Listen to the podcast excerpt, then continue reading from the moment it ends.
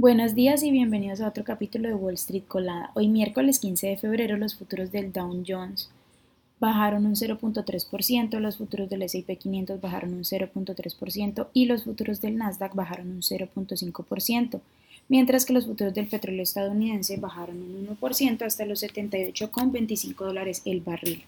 Por otra parte, los futuros del Bitcoin subieron un 2.44%. En el calendario económico de hoy a las 8.30 am será publicado el informe mensual de ventas minoristas.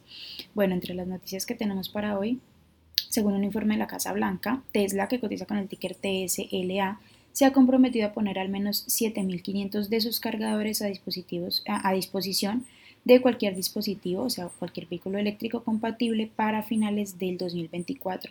Esto incluye 3.500 supercargadores que se encuentran en las principales autopistas de todo el país. Ford, que cotiza con el ticker F, interrumpió la producción de su pickup insignia F-150 Lightning eh, por un posible problema con sus baterías, aunque la compañía no dio detalles específicos sobre las fallas, se sabe pues que interrumpió la producción. Boeing y Airbus, que bueno, Boeing que cotiza con el ticker BA, recibieron un pedido récord por parte de Air India.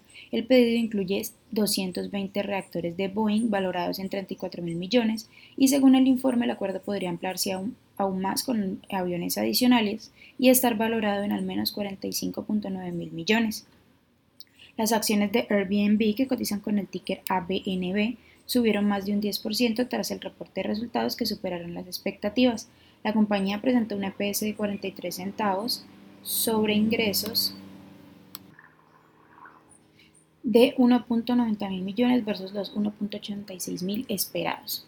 Por otra parte, las acciones de Biogen, que cotiza con el ticker BIIB, bajaron un 1% durante el pre-market después de presentar sus resultados. La compañía reportó un EPS de 4.5 dólares, pero proyectó una disminución de sus ingresos para todo el año. Eh, por otra parte, bueno, ya comenzó la temporada del, 13F en la que los hedge funds eh, con menos de 100, de 100 millones de dólares en activos gestionados van a revelar sus participaciones.